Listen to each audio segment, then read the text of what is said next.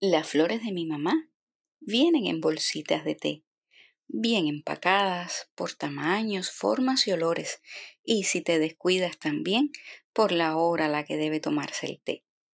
A su vez, cada paquetico de bolsitas de té estará dentro de un sobre que tendrá anotado su peso en gramos, la fecha y cuánto costó.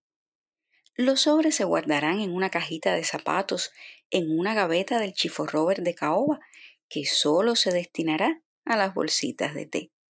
Y así cada vez que salga o entre una bolsita empacada del sobre que está en la caja de zapatos en la gaveta del chiforrober, habrá que anotar antes en una libreta, hoy en un documento de Excel, cuándo y cómo, por qué entró y salió. Mi mamá quiso sembrar en mí su amor por las matemáticas, intentó disciplinarme y organizarme en cientos de rutinas que se guardaban en cajitas.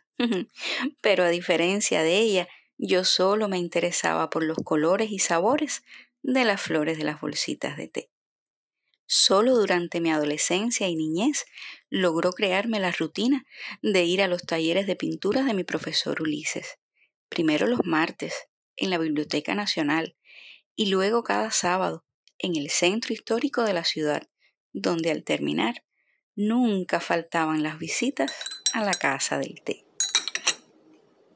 Los números conforman a mi mamá, y la raíz cuadrada y las ecuaciones, y las flores pares y las líneas rectas, y por momentos el sabor del té del día de ayer, pero también la voluntad y tenacidad gigantes de conservar en su mente aquel chiforrober que guarda en una gaveta la caja con los sobrecitos empacados de las bolsitas de té, aunque ya poco le importe la fecha de vencimiento. Nos vemos el próximo episodio de Le Cham de Lisette.